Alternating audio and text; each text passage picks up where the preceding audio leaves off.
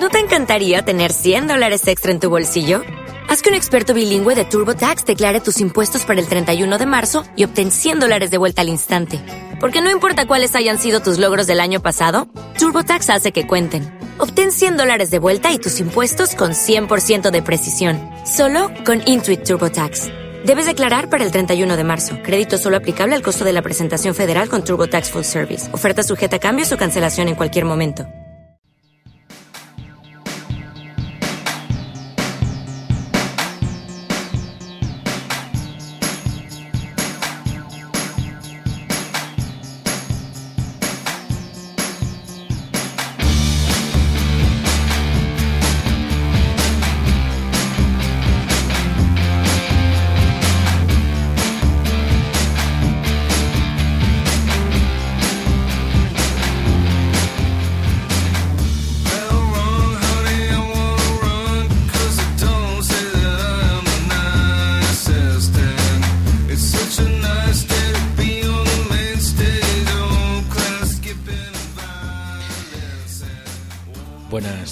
Bienvenidos, bienvenidas Purpósedes Comunitaria. Hoy más políticamente correcta e incorrecta que nunca. Abordar, dice Política 2.0, que abordar este proceso de política 2.0 significará reformular el papel y la práctica de los medios de comunicación, desarrollar modelos de relación con el ciudadano radicalmente distintos a los tradicionales, cambiar las formas organizativas del tiempo y el espacio, renovar las modalidades y estrategias de partido, etc. En definitiva, la red puede ser un factor que ayude a construir y desarrollar un modelo de relación con el electorado más flexible donde prime la construcción libre del pensamiento por parte del ciudadano más que la mera recepción pasiva del mensaje a través de los medios de comunicación. Política 2.0. Buenas gentes de Tastás, de Cuac FM, de Radio Iris 7 y por supuesto de la sevillana Radiopolis, desde donde hacemos este Purpose Comunitaria, un programa sobre educación. Soy Gorga Fernández y a los mandos técnicos de esta producción se encuentra Blacky, al que saludamos y agradecemos que esté ahí bajando y subiendo las teclas. Y bueno, son días en los que se habla de política. La gente de A Coruña nos escucha los martes, ya sabrá cómo, cuál ha sido el resultado, ya sabrá quién, habrá, quién ha ganado, si el uno o el otro. En fin, eh, los, nos escucháis los martes, los, gallegos. Eh, estamos eh, por aquí en Sevilla un, jueves de pre-elecciones, de campaña electoral en el que bueno se habla de política y yo hoy quiero ser políticamente correcto. Quiero saludar, como saludaba Blacky, a los compañeros y compañeras de radios comunitarias que hacen posible que ahora estemos saliendo en antena por tu frecuencia favorita, pero también quiero saludar a tres oyentes, tres oyentes como son Víctor Cuevas, al, Víctor Cuevas al que entrevistamos sobre los recortes educativos en la Comunidad de Madrid y que para él este curso está siendo uno de los más difíciles de su carrera. Me gustaría eh, saludar a Pacho Landa, compañero del blog Tres Tizas, que siempre tiene un mensajito de aliento tras escuchar este programa, y a Miguel Ángel Fernández, mi padre, que seguramente tras haberse peleado con el dial, porque hay veces que es muy difícil sintonizar en ciertas localizaciones de Baracaldo, Tastas y Rati Librea, pues estará presto a escuchar lo que tengamos preparado por hoy. Ciertamente estoy seguro de que si hiciese un programa sobre las virtudes del reino alawi en Marruecos, aun mi padre siendo abiertamente, radicalmente pro-saharaui, seguro que lo escucharía. Gracias y saludos, papá. Y gracias también a esas personas que seguís este programa a través de la radio o a través del podcast en la radio, en la web Purposedes comunitaria, purposedes.org. Visítala y si no lo has hecho descubrirás algunas de las campañas que tenemos en marcha. Campañas como esta, la de cuál es el propósito de la educación. Lola lo hizo, publicó su propósito. ¿Por qué no tú?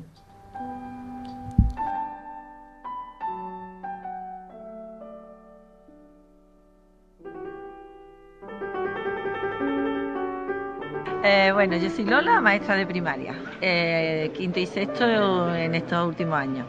Y mi compromiso es, mm, bueno, son muchos, pero por decir uno, con la familia, no solo de mi aula, sino de todo el colegio, ayudándoles a, que se formen para poder acompañar a sus hijos eh, en el trabajo en Internet, sobre todo cuando tienen que navegar.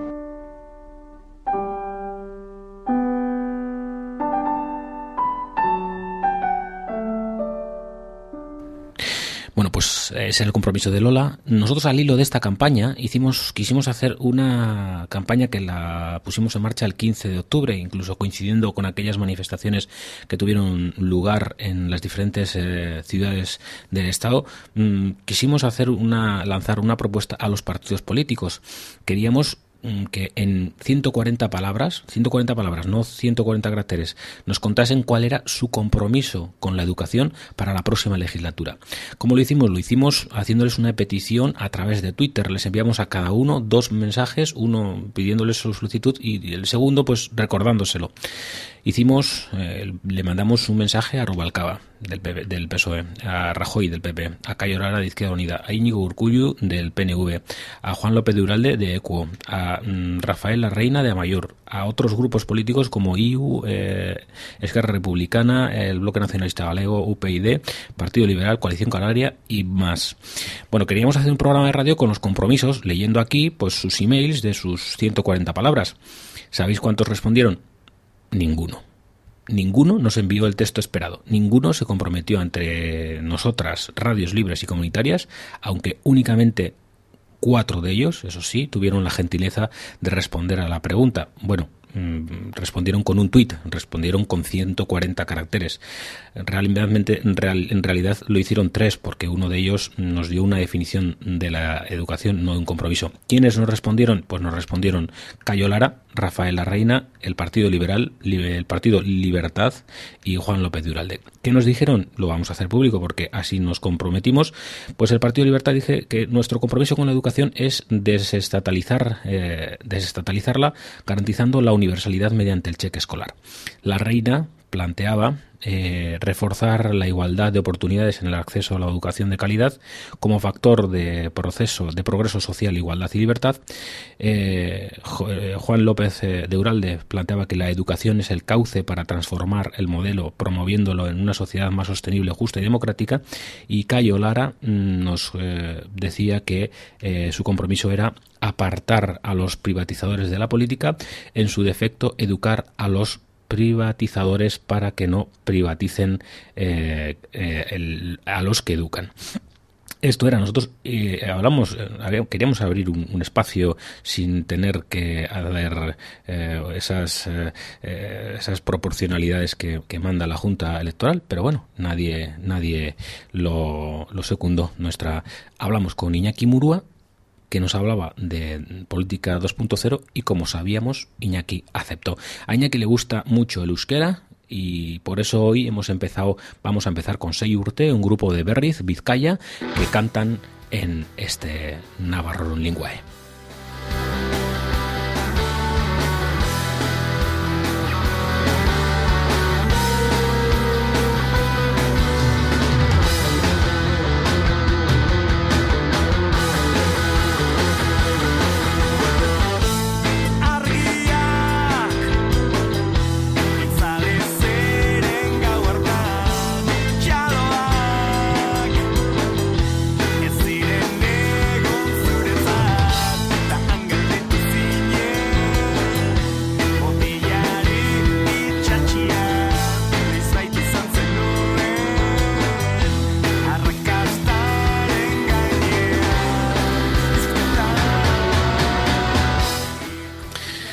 Murúa iba para químico, pero se licenció en pedagogía. Lleva muchos años dedicado a la didáctica de la lengua en AVE, organismo oficial para la alfabetización y reeuskaldunización de adultos. Incansable aprendiz y permanente investigador, Iñaki ha sabido trascender en diversos ámbitos educativos. Activo blogger, infatigable tertuliano, fino analista y perpetuo interesado de todo lo que acontece a su alrededor en el mapa undi bilbaíno. Buen amigo de sus numerosas eh, pero cuidadas amistades, es fácil encontrar a Iñaki allí donde se hace un buen trabajo. Desde el esfuerzo discreto y generoso, Iñaki cuenta con una sólida formación, sabe desplegar todo su concienzudo e ingente trabajo, lo que le hace un gran presentador verbal y visualmente. Todo con humor especial cuando asoma en tímidos reflejos que hay que saber vislumbrar. Iñaki es un referente social, una autoridad en diversas materias que prefiere mantenerse en la penumbra, y no solo por modestia, sino porque así mejora su perspectiva, según sospechamos quienes aprendemos mucho de él. cada día. Miquel Aguirre Gaviria. Kaixo, Iñaki, Gabón. Kaixo, Gabón, buenas noches. Es que ricasco hemen egoteagatik. Eh, zuei. Nitas ti, gracias por acordaros de, de, mí. Vamos, con esa presentación ya. Bueno, se la debemos a, se la debes a Iñaki Aguirre, Aguirre Gaviria, un también incansable blogger y también un politiquero 2.0, ¿no?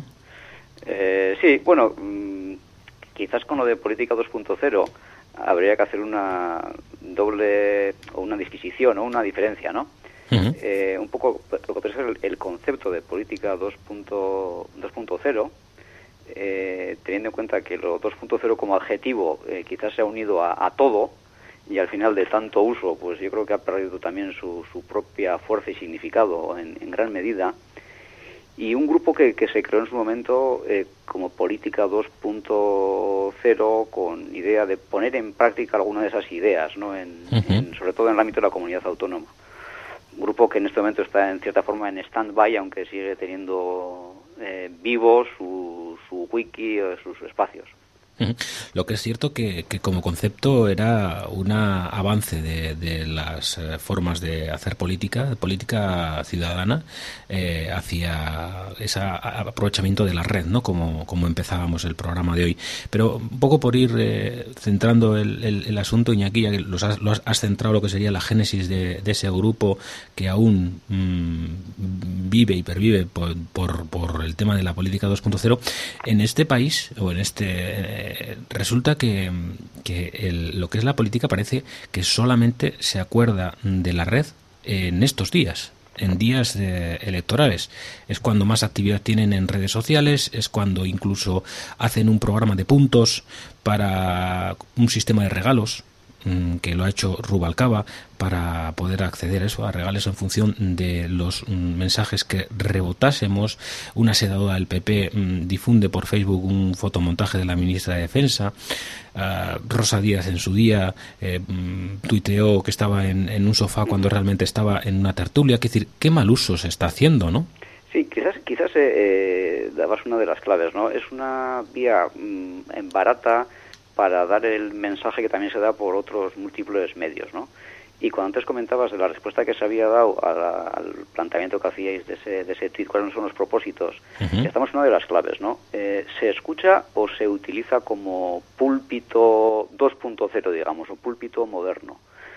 Mm, suelo decir en, en medio en programa, medio en serio, que, que esa escucha activa que algunos plantean, eh, ya lo hacía eh, cuando yo trabajaba antes de NAVE, que trabajé en, en Basauri, en el Euskaltegi Municipal, uh -huh. eh, ya lo hacía el alcalde, que era tener a alguien escuchando el programa de radio de los domingos para ver qué quejas hacían los ciudadanos y ciudadanas. Uh -huh. Entonces, claro, estamos hablando de algo del siglo pasado, que tampoco, tampoco es nuevo en uh -huh. ese sentido, ¿no? El tratar de, de comunicarse eh, pero yo creo que el problema está en esa, en esa capacidad de escucha, en esa capacidad de comunicación que, que a veces yo creo que, que sí, sí falla esos filtros que tendrán, me imagino, para contestar o no a unas a unos a unos eh, a unos planteamientos, a unas preguntas, a, un, a unos tweets, a, un, a unas eh, claro. no sé, yo, yo a mí yo sentía mucha envidia cuando cuando escuché al de Salvados, a Jordi Évole, decir que había conseguido las dos entrevistas que hizo a Rubalcaba y a Rajoy mmm, a través de Twitter. Dije, joder, pues nosotros que hemos insistido ya nos podían haber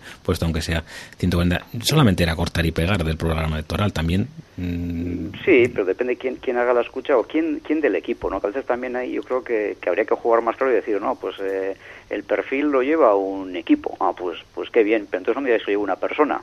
Uh -huh. eh, incluso yo creo que a veces se considera dentro de los propios partidos tradicionales eh, que es una cierta forma de pérdida de tiempo. O sea, sí que hay personas del mundo de la política, políticas y políticos que, entre comillas, se lo creen y participan en Internet, pero son vistos por los propios compañeras y compañeros como alguien que pierde el tiempo, ¿no? Como que le sobra el tiempo, entonces se dedica a esto de andar por Internet sin tener muy claro para qué. Uh -huh. eh, máxime cuando eh, se puede meter fácilmente la pata al no estar tan controlado por el aparato de prensa. -huh. Hay ejemplos de meteduras de pata gloriosas con fotos equivocadas que se suben y una vez que se sube, aunque la quites después, ya sabemos que, que, que queda, queda, que queda. Y, se, y, se, extiende uh -huh. y va dejando ese rastro de, de, caracol, como decía en su momento Lorena Fernández de Loretaur, ¿no? que va uh -huh. dejando ese rastro de caracol con todo lo que hacemos.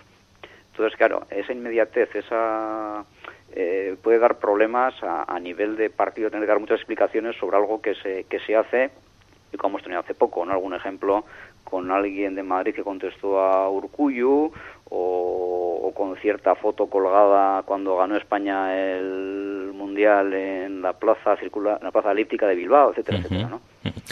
Iñaki, ¿y, algún ejemplo? Estamos siempre igual centrándonos en lo habrá gente que lo hace bien, ¿no? ¿Alguna institución política, algún político que, que, lo haga bien? Un, ejemplo de buen hacer? Mira, la verdad es que eh, tampoco yo suelo seguir demasiado, salvo la gente de la política más, más local, más, más cercana, a nivel de ayuntamiento, ¿no? Eh, he hecho, sin ser exhaustivo, cierta búsqueda en, en Internet mirando estos asuntos, ¿no?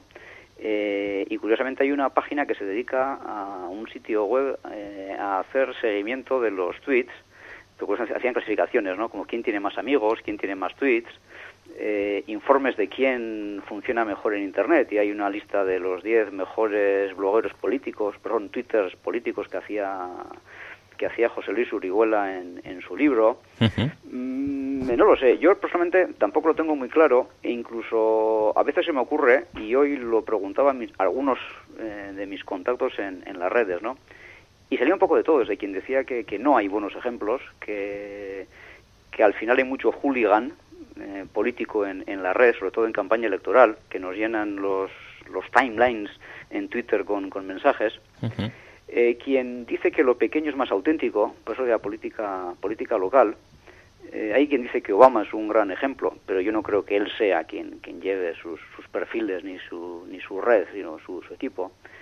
Se hablaba de ejemplos, quizás a nivel de tweet, pues como Santiago Cervera.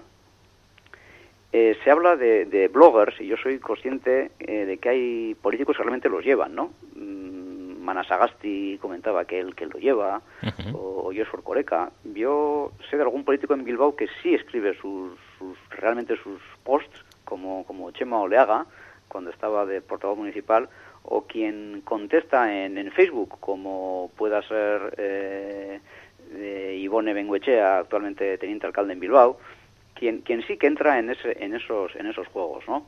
Mm, hay más cercanos, bueno, también el alcalde de Guecho tiene cierto nombre. Hay otro que a mí me resulta muy curioso, que fue seguidor mío en, en Twitter, no sé si me sigue siguiendo, yo dejé de seguir, que es el alcalde de Jun, aunque yo no lo conozco y sé que Jun anda por ahí, pero bueno, me da muy curioso. es, un pueblo, de es un pueblo de Granada y, y, además yo estaba pensando en él, estaba pensando en él porque porque ciertamente tuvieron hace la semana pasada una un encuentro en, en allí en Granada y, y bueno, Antiñolo, una persona que yo al que yo sigo decía que estaba muy bien y yo tenía ciertamente muchas referencias. Creo que me pasó lo mismo que a ti, me, segui, me siguió y dejamos de seguirnos o algo así, no estos, estos son encuentros de ida y vuelta, ¿no? Claro, o tampoco, tampoco te interesa demasiado lo que te puedan decir ¿no? dentro de ese ruido y por eso me refiero yo como política más, más cercana, ¿no? eh, claro, para leer un blog en el cual lo que me hacen es como si fuera las notas de prensa del partido, pues tampoco, tampoco me interesa demasiado, ¿no?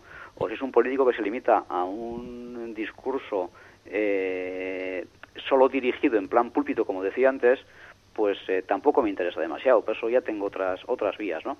Eh, entonces tampoco es que sea un gran seguidor, ¿no? He leído buenas referencias, por ejemplo, como decía, de Santiago Cervera, de Maribí Romero, eh, pero bueno, ya te digo, no, en principio no suelo, no suelo seguir demasiado los partidos. Tengo algunas anécdotas de, de mal hacer también, ¿no? Bueno, no vamos a, no vamos a cebarnos tanto, Iñaki. Bueno, incluso algún, algún chiste que me pasó, ¿no? En las pasadas autonómicas, que si quieres te lo cuento, si quieres no te lo cuento. Bueno, cuéntalo si quieres, no vamos a reírnos un rato. Claro, no, no? Pero, pues le, le pasó a, en, en Facebook, eh, el Partido Popular empezó a crear grupos eh, con Basagoiti. Uh -huh. Entonces, eh, amigos con, amigos, a ver, creo que era vizcaínos con Basagoiti, cuando lo crearon solo tenía un miembro, que era Basagoiti.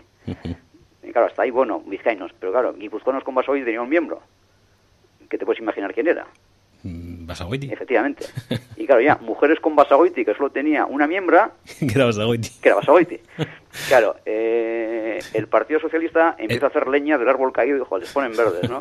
Y dije a una amistad común de, del Partido Socialista, que tiene un cargo importante, digo, ojo, no voy a ser que mentir lo pasado a vosotros. No, nosotros, tal. Al día siguiente eh, aparece en, en Facebook, creo que fue, eh, diciendo que Pachi López, candidato a la calle en ese momento, iba a contestar a todas las preguntas que se le hicieran vía Twitter. Sí. Eh, y la fecha que daban era dos días antes. Esto se había acabado el plazo de hacerle preguntas. Pues claro, le mandé un mensaje privado y digo, mira, os estáis riendo de los otros. Porque hay que decir que eso no, no, sería eh, en, directo, no sería en el momento, claro. Eh, no, no, eh, entonces os estáis riendo de los otros porque lo están haciendo mal y vosotros sabéis que hay un error similar, ¿no? Entonces, bueno, sí que es cierto que luego metieron la pregunta mía, que llegó por otra vía y tal, la metieron cuando salieron públicamente. ¿no? Pues digo, en el sentido de meter la pata y a veces incluso se va a, buscar el fallo del otro y a darle caña cuando, cuando muchos meten la pata. Hablando de participación, eh, hicisteis eh, vuestro grupo Política 2.0, mm, llegó a, incluso a organizar en, en el 2009 un curso de verano en la PV. Una de las preguntas que planteabais era, ¿podemos reivindicar la democracia a través de la participación. Y yo te pregunto, ¿hubo alguien que respondiese a esa pregunta? A ver, lo que pasa es que eh, Política 2.0 tenía una máxima como principio, que es que en ese grupo no se pertenecía, sino que se participaba. Se organizaban actividades diversas. Y en cuanto al curso de verano, yo eh, no participé en su génesis ni en su desarrollo, salvo en una pequeña comunicación que hice. Entonces tampoco participé en todo y no te podría contestar a cómo, cómo quedó el, el curso ni por qué se estructuró como se estructuró. Yo solo di una comunicación sobre derechos lingüísticos y participación. Respecto a este tema de derechos lingüísticos, Iñaki, no sé si habrás oído en las noticias que eh, ha habido la Junta Electoral de Melilla. Ah, anuló un, un, anuncio de un partido político porque estaba en Tamasig eh, iba dirigido pues a los melillenses tamasig, que es que, que hablan tamasig, como los los, eh, los idiomas minoritarios. Estamos estamos hablando en estas se está hablando mucho en estas eh, elecciones de partidos mayoritarios, partidos minoritarios, como los los, los idiomas minoritarios, el euskera puede ser uno de ellos, mucho más lo es el tamasig a nivel a nivel melillense, cómo pueden mm, participar también. A mí eh, tengo una reflexión pendiente, que no sé si me da tiempo a hacerla en, breve, y es sobre los distintos mensajes que se están lanzando en euskera y castellano. Es curioso, eh, ya no partidos que lo hacen exclusivamente en una lengua, que los hay, que no utilizan siquiera el euskera, aunque, se aunque participen en, la comunidad autónoma y en Navarra, eh, cuando la lengua es cooficial, eh, sino los distintos mensajes. Es curioso, eh, por ejemplo, el mensaje del Partido Popular, qué distinta fuerza tiene en euskera y en castellano. O el Partido Socialista que utilice eh, cosas en euskera y no en castellano. O que el Partido Nacionalista Vasco eh, tenga un mensaje distinto en euskera y castellano. me resulta curioso. Quizás los que sepamos o tengamos cierta competencia en ambas lenguas, eh, es curioso ver cómo, cómo salen esos mensajes distintos, ¿no? A mí es un tema que sí que me está resultando muy, muy curioso como, como no es novedoso tampoco, ¿eh? me refiero que eso es habitual. Eh, frecuentemente porque en este caso, me refiero en cuestión lingüística, yo pienso que las campañas publicitarias en general y las políticas también eh, se piensan habitualmente en castellano. Bueno, nos está quedando un, programa muy tastas, ¿eh? Sí. Eh, y estamos en otras. Eh, pero bueno, básicamente es un tema que te, había, quería proponer al final, ¿no? El hecho de hablar sobre, sobre la competencia lingüística o incluso sobre, sobre la, coexistencia lingüística, ¿no? Y yo creo que da para, para otro programa. Sí, sí, participación. Respecto a la participación, planteabas que, que Política 2.0 no era un, un grupo al que se pertenecía, sino en el que se participaba. ¿Qué es esto de los lurkers y de ese aprovechamiento que puede haber del conocimiento de los demás en Internet? Bueno, yo creo que no tiene que ver una cosa con otra en principio. ¿eh? eh digamos que lo que decía Política es un, grupo totalmente libre en el que se participaba si gustaba una iniciativa, se lanzaban, incluso con un planteamiento del tipo el que la propone se la come, y veía qué apoyos tenía, lo llevaba adelante o no lo llevaba adelante. ¿no? Y había iniciativas muy diversas que podéis encontrar en, en la wiki. Eh, el tema de la participación pasiva, me toca otro de mis temas, de mis temas estrella, incluso de investigación personal. Eh, eh, claro, lo cierto es que, existe un desequilibrio entre quienes, por mucho que, la web 2.0 dé opción a, más participación y que seamos, en teoría, prosumidores, de productores y consumidores de información, al final es cierto que, que, es una minoría más o menos cualificada, más o menos grande, la que participa, y hay un número importante de, personas que participan pasivamente. Quizás esa valoración ha cambiado desde cuando se les llamaba eh, Larkers, el, inglés que viene a ser fisgón, mirón, como participante pasivo, porque bueno, mm, al final también está en ese equilibrio que habría que buscar entre participar y no provocar demasiado ruido, ¿no? Pero es un concepto interesante de cara a la participación en todos los ámbitos. Yo, pues bueno, quizás lo, unía al grupo, no tenía nada que ver, aclaración hecha, pero sí que en, educación, por ejemplo, ¿no? Este programa es sobre educación y estamos hablando de política. En la educación hay política también y hay formas de participar en, en, la vida de, un centro educativo. Mm, familias, alumnos, profesores. Y profesores y se implican de una forma o de otra, familias se implican o se inhiben de otra forma. ¿no? Ese concepto de, de Larkers, o que en el que, del que tú has escrito, eh, ¿cómo se puede trabajar con esa masa de, gente que no participa? A ver, es, es difícil y una pregunta que me hicieron a mí en cierto examen oral que me decían, que además era sobre el tema de participación pasiva, ¿no? Y me decían tribunal, bueno, y si participaran todos, ¿qué pasaría? Digo ya, pues bueno, pasa un poco como, como pasa en, en la clase presencial, ¿no? Que quizás el buen alumno no es el que habla mucho ni el que habla poco, es el que habla cuando tiene que hablar y en la medida justa. Como siempre había que buscar ese equilibrio entre buscar la mayor participación, que la participación sea de calidad, y me explico con el de calidad, eh, que se puedan construir mm, discursos compartidos y que no sean monólogos, que es uno de los problemas de, en, la red, que a veces es mucho monólogo uno detrás de otro, monólogos yuxtapuestos, digamos, pero no construyendo discurso compartido, ¿no? Entonces yo creo que está en buscar. Eh, la razón de esa participación pasiva hay distintas razones. ¿eh? Hay desde quien puede ser aprovechado y trata de ver lo que hacen los demás sin importarle entrar él, quien está aprendiendo de cómo funciona, lo cual sería positivo antes de, de, lanzarse, cual elefante en cacharrería, que a veces suele pasar, y conocemos ejemplos en Twitter de quien entra como elefante en cacharrería, eh, y quien, quien teme participar o quien su cultura es de no participación en la red por distintas razones. Puede ser desde un planteamiento lúdico que entiendo yo que es además en la juventud, eh, adolescentes y demás que utilizan las redes más en sentido lúdico y les cuesta participar cuando es algo que, requiere otra elaboración, o gente eh, que somos nacidos en el siglo pasado y a quienes eh, esto de la red todavía da un poquito de calambre, ¿no? Hablas, mm, Iñaki, de que te gusta distinguir, distinguir entre redes sociales y sitios de redes sociales. sí, a ver, se lo leí, creo que fue Fernando Santamaría, Lernis, y, me gustó en su momento, ¿no? Y yo pienso que redes sociales ha habido siempre. Lo que pasa es que eh, en este momento las herramientas, estos sitios nos permiten cuidar, tejer esas redes, mantener contacto eh, por estas herramientas con quien no coincidimos, salvo puntualmente, ya sea por razones de tiempo y o de espacio. Entonces, había sistemas en su momento que podía ser el correo postal, con lo que costaba más escribir, eh, que podían ser más caros, como puede ser un teléfono si tienes que hablar con gente que está al otro lado del mundo, y en este momento nos permite trascender esas limitaciones de espacio y tiempo.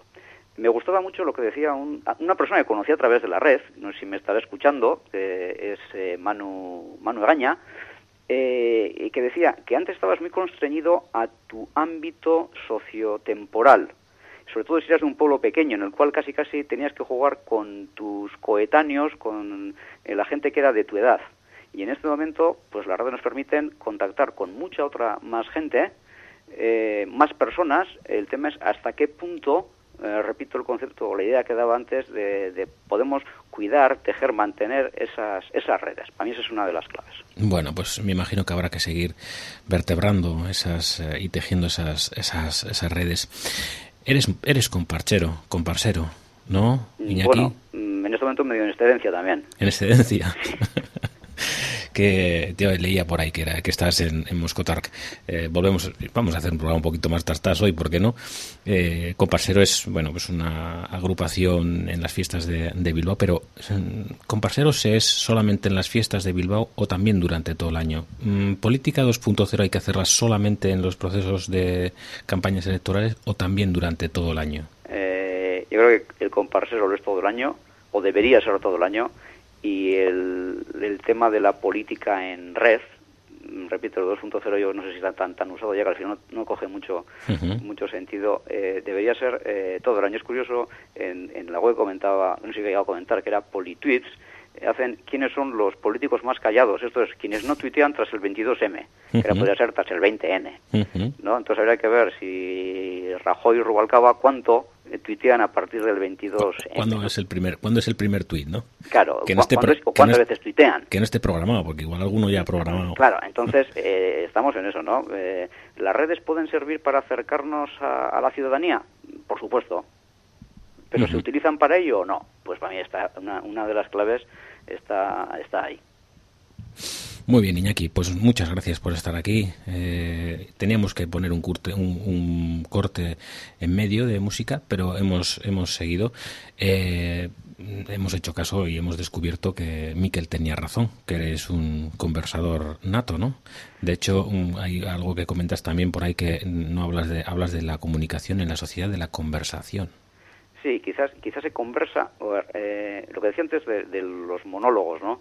y quizás hay, hay mucho monólogo en la red, y yo creo que Twitter es un buen ejemplo, pero poco, poco diálogo, poca comunicación en muchos casos. Yo soy los que me gusta eh, responder en Twitter, eh, responder en otros blogs que no sea el mío, contestar a quien me hace algún comentario en el mío, o sea, tratar un poco de, buscar esa comunicación, eh, porque al final detrás de cada, de cada máquina eh, suele haber una persona, por lo general, salvo trolls y demás historias que también existen, pero bueno, en general yo eh, confío y me gusta eh, contactar, comunicarme con, con, otras personas a lo largo y ancho del ciberespacio. Pues que lo, que lo comprueben, que vayan a Bochotic Ciberespacio que vayan a imurua barra eh, bochotic.blogspot.com, si no me equivoco. Sí, serán, serán bienvenidos. De hecho, si me, si me buscan en, en Google, seguro que aparezco seguro que aparezco por ahí. Seguro, pues seguramente. Eh, Iñaki, que te lean, por ejemplo, una de las preguntas que solemos hacer aquí, que no te vamos a hacer, es cuál es, el, cuál es el propósito de la educación. Lo hiciste en 500 palabras, hablaste sobre la evaluación y sobre muchas cosas. Si la gente... allá, por mayo era que decía, a ver si nos creemos lo que decimos. pues si que la gente quiere leerte, que lo haga, que la red está ahí para poder leer a la gente cuando, cuando se quiera. A gusto dialogaré con quienes puedan entrar en este choco y son todos bienvenidos, desde luego con día estado tú más de, más de una vez. De momento, muchas gracias por estar por aquí por Propuestas Comunitaria y queda pendiente un pote por, por la noble villa bilbaína. Y una tertulia bilbaína en la que espero que podamos vernos también alguna vez. De acuerdo. Y aquí es que ricasco. Es que ricasco,